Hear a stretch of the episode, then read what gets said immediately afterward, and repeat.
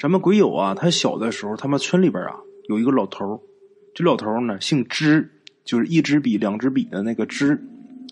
这个人呢，年轻的时候曾经走过江湖，解放以后呢，他就回村务农了啊。回家务农了是回家务农了，但是老本行还没丢。他偷偷的呢也搞过一些封建迷信活动啊，但是规模都不大。那个时候在特殊的年代，他们村呢跟别的村一样啊，这个老支呢也跟别的村民一样，都是那么平平凡凡的度过了很多年。嗯，改革开放以后啊，他这个孩子也大了，地里的活呢也不指着他一个人忙了，于是呢他就有空闲的时间。这个时候啊，呃也也不管这些事了啊。老支呢他就把这老本行。重新捡起来，重操旧业啊！他但是他可不是走江湖了，他要干嘛呀？他要在家练法术啊！这是啊，村里有一些亲戚朋友在一起喝酒的时候，老支说的。他这么一说，大家也没当真啊。他一说，大伙一听啊，也没当回事那他练什么法术呢？他自己说呀，叫雷法。当时咱们鬼友升官发财啊。他小的时候上小学的时候，家里有一套非常残破的《水浒》，啊，鬼友就把这个当课外书看。听村里人这么传呐，他就想起来这个《水浒》上这书上写的这个公孙胜啊，呃，会什么这个五雷天心正法，他觉得这功夫很拉风啊啊，反正这都是一个村的，都多少沾点亲戚。于是咱们鬼友就跑去问老支，就说：“你练的是不是这个五雷天心正法？”啊，这老支他自己也不知道是不是啊。他说：“我就知道我师傅当年告诉我就叫雷法。那你说的你那五雷什么法，那是谁练的呀？”咱们鬼友说：“我说那法是水泊梁山上好汉练的呀，他也会啊，公孙胜。这个。”呃，老支一听咱们鬼友说是梁山好汉练过的啊，也会，他马上就一口咬定，没错啊，我练这功夫全名就是五雷天心正法啊。什么话说，老支说要练功就开始练，他练功啊，自己儿子都不能看，那外人当然也不能看呐。据说呀，他这功夫非常不好练，老支足足的练了五年呐，老支。才把这功夫练成。咱们鬼友呢，这时候也上初中了。那他把这功夫练成了，又怎么样呢？啊，他倒是没仗着这个功夫出去招摇撞骗去。看来他练这功夫也是纯属爱好。他第一次啊显露功夫，全村人都是看见的啊，全村人都有见证。怎么回事呢？老支的田地啊，跟另一家接壤的地方啊，有一棵树。这个树本来不算事啊，就算是一个界点了。十几年以后，这树啊，慢慢的长大了，然后影响人家邻邻居啊那家的田地了。那家种地的时候，这棵树有点碍事儿，然后那家呀就找老支说，人家就说呀，这树啊是长在咱们两家之间的，我也不能擅自的就砍伐了啊。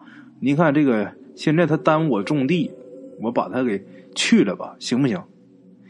老支呢，听他这个啊邻居说完之后啊，他也算是通情达理，就说那就去了吧，啊，然后他这邻居就说，那我回去我就去砍了，然后卖树的钱咱两家一人一半这树砍能卖钱呢啊，这个树的主干能做梁，能做木材，树枝什么能做柴火，它能换钱。当时这个老支的功夫啊，刚练成。本来他都答应老乡了，但是他忽然又把人家给叫住了，干啥呢？他就跟他这个邻居说：“我呀，现在这个功夫练成了，我打算拿那树试验一下，啊，这么的，我给你半棵树的钱，你别动手，我去把这树给你去了去。”他这老乡的邻居一听，好啊，那你要这么说，那我也不要钱了，你用你的法术给我们开开眼吧，啊。老支答应了，这老乡出去一传，就全村人都知道了啊，都要来开开眼。哎呀，把老支给乐的啊！来吧，我今天让你们见识一下。他自己就想炫耀的嘛啊！这时候是冬天呐，天干物燥。村里呢，足得有上百人跟他去地里边啊看热闹。咱们鬼友升官发财也去了。等到这个田地之后，离这大树大概有三十来米的时候，老支就说：“不要再往前走了，啊，我这个雷法呀，走近了怕伤人，大家呀，谁也别过去。”那大伙一听，那谁还敢往近前走啊？没人敢往那走啊，就是远远的围成这么一个圈这个半径大概得有三十米吧。然后看这个老支开始施法。就见老支啊坐下以后，盘腿运气呀，没一会儿就跳起来了，然后边走是边变换手势，同时这嘴里也是嘟嘟囔囔的，也不知道他说的什么。就这样啊，得有这么半个多小时。忽然间，大家发现这棵树的中间开始冒烟，没一会儿啊，这个烟中啊就夹着火苗，很快整棵树就都着起来了。啊，这树着起来呀！那也就是老支的这雷法成功了，啊，老支就可以休息了。他是一边休息一边享受着这些村民敬佩的目光和赞叹的话语呀，啊，一会儿的功夫，这棵树啊成灰了，大伙赶紧过去看呐，看完都簇拥着这老支回村这一路上啊都对他都是赞不绝口啊。然后他这个田地相邻的这个主人呐，就主动的要请老支去喝酒。你太厉害了啊！这绝对不可能是你事先准备的，因为我去找的你呀，是吧？这个回去之后啊，吃饭喝酒，那把老支美的都不行了，得意的不行了。打那以后呢，老支呢也给别人表演过几次，啊。倒不是说谁请他表演，他就去给谁表演。他说这事儿啊很费精力，有的时候呢都是盛情难却，他才演一回啊。每次啊都跟这次差不多，人们都是远远的站着看啊。呃，指定的东西没一会儿就会着起火。要说这些都是老支的托，那根本不可能，因为有好几次都是偶然说起。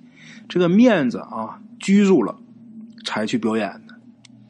那么烧什么呢？就大家随意指派啊，你点什么我就让他着，利用我的雷法让他着。等到了一九九几年的时候，老支呢去世了，他这门功夫啊也没交给他儿子啊，这功夫就算是失传了啊。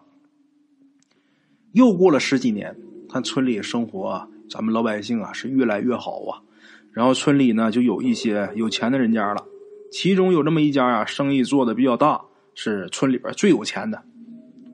这家啊有老人去世，老人去世，他们家就花重金请来一位风水先生。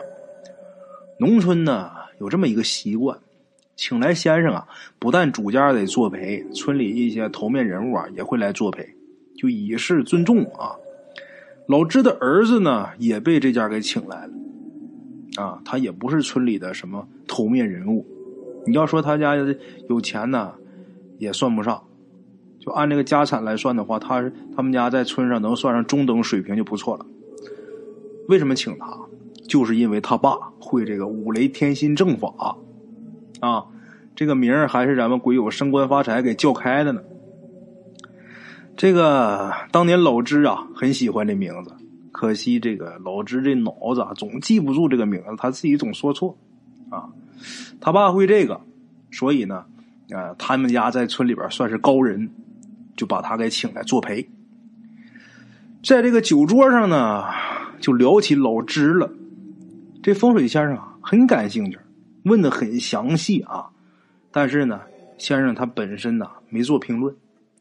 晚上的时候呢，陪客的都走了，这先生跟主家才说，就说呀，今儿个来作陪的这位啊，姓支的，他爹老支练的不是什么雷法，不过是民间常见的小法术而已。啊，这先生这么说的。本来呀，他跟主家两个人说话也没什么，倒霉就倒霉在主家有这么一孙子，一小学生。被这小孩给听着了，咱大家都知道，小孩嘛，他憋不住话，他知道了，第二天那嚷嚷的就全村都知道了。咱话说呀，这些年因为老支会这个五雷天心正法呀，他儿子是很受尊重啊。这小学生这么一说呀，老支的儿子就很生气。但是你又不能跟小孩一般见识，啊，自己憋了一天气呀。他本以为这事儿自己不理就算过去了，没想到村里边啊越传越邪乎。怎么传呢？说这老支啊练的不是什么五雷法，练的是这个妖法啊。他儿子不干了，农村的是熟人社会啊，这事要不说清楚，那我们老支家后代在这村怎么待呀？他儿子老支的儿子去找这个风水先生啊，找他理论。这风水先生就挺冤枉的啊，他说我绝对没说过你们家老爷子练的是妖法啊。老支的儿子他也知道这个“妖法”二字啊，不是这先生说的。然而他对这个先生啊是很有气的，因为必定这个话起头是你先说的。他就问先生，就说：“你跟大伙说，我们老爷子练的到底是不是雷法？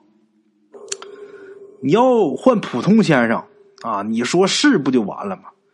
非赶上这先生啊，他对业务的问题他较死理儿。”他就就说什么，就说你你们家老爷练的不是妖法，这我敢保证。但是他练的也不是雷法。哎呀，老支的儿子下不来台啊！你说我爸练的不是雷法，那怎么的？我爸就这个欺世盗名一辈子呗，是吧？俩人僵在一起了，请先生的主家啊劝啊也劝不拢，最后这先生急了。就说你这样吧，我告诉你啊，你老爹练的呀，只不过是可以去奴役一些小兽，啊，一种小法术，他是传授啊，不得其人，他才练了五年呐。如果要是有一个好师傅的话，你爹一个月就能练成。他所谓的这个雷法，呃，引火，那只不过是那些小兽暗中帮他放的火而已，啊。只不过这个小动物啊，个子都小，然后呢又有点道行，所以一般人也发现不了，就认为啊是他自己引发的。你们老爷子可能也是被人给骗了。先生最后说这么句话，你们老爷子可能也是被人给骗了。这句话是给自己留余地呢，是吧？他至少没说老支是个骗子啊。他儿子不行，听不下去啊。你说。你说的这个说法，你有什么证据吗？你把证据拿出来。你不拿出来，你这么说可不行。你空口白话，你这么污蔑我老爹可不行啊！啊，没完。先生这次是真火了。先生心想，我的话都跟你说明，你还这样是吧？真火了。先生说：“我跟你打赌啊，你父亲因为啊，他有这点法术，他现在这个坟中必然有一些小兽聚居修炼。”你敢不敢开坟？开坟如果要是没有我说的这些小动物在啊，我给你磕头赔罪，随你选一块风水宝地，风光大葬，一切费用我全出。如果要是有这些东西的话，我也不用你赔钱，我也不用你给我磕头，你给我认个错就行。你敢不敢？这个人呐，就怕杠上啊，这就僵到这了。这时候老支的儿子万万不能丢脸呐。这全村人看着呢，哼！老支他儿子一咬牙，走开坟去，然后就浩浩荡荡的去开坟。怎么浩浩荡荡的呢？那谁不想看个热闹啊？是吧？话说到了坟地以后，老支的儿子磕了个头，就要起坟。这先生啊，就把他给拦住了。先生说呀：“这里边都是修炼的小动物，这么贸然一动啊，他们肯定就跑了。”那怎么办呢？先生说：“我有办法，我布下个阵，我让他们跑不了。”啊，先生，很快啊，这阵就布好了。开坟吧。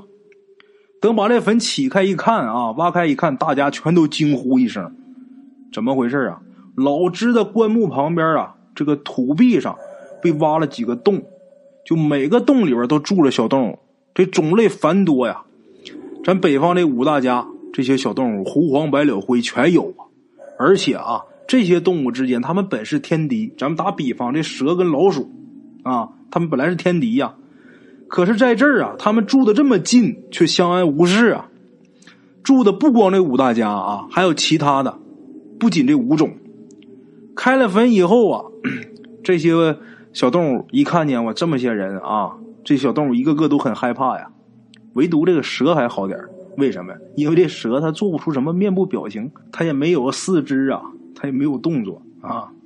剩下那些呀，就比如什么兔子啊、狐狸啊、刺猬之类的啊，那一个个的都趴在地上，这么拱着前爪，脑袋呀是一颗一颗的，就好像呢，向人们磕头求饶，就这个姿势。这一下，老支的儿子就没话说了啊。不过呢，跟来的都是老乡，自然也有向着他老支说话的啊。大家就拄着。就说啊，你赶紧吧，给先生鞠个躬认错吧啊！老支的儿子呢，就赶紧借着这个台阶啊，也就下来了。这先生呢，也就不再追究了。然后老支的儿子说：“这么些动物在坟里住，这可不行啊！那我现在我趁着先生布的这个阵，他们走不了，我把棺材起出来，然后我一把火把这些家伙都烧了吧。”这先生说：“赶紧给拦住啊！说你那是造孽呢。”啊，你这样吧，这个地方啊，让给他们吧。我呀，给你重新找一块风水好地，你再安葬家父吧。啊，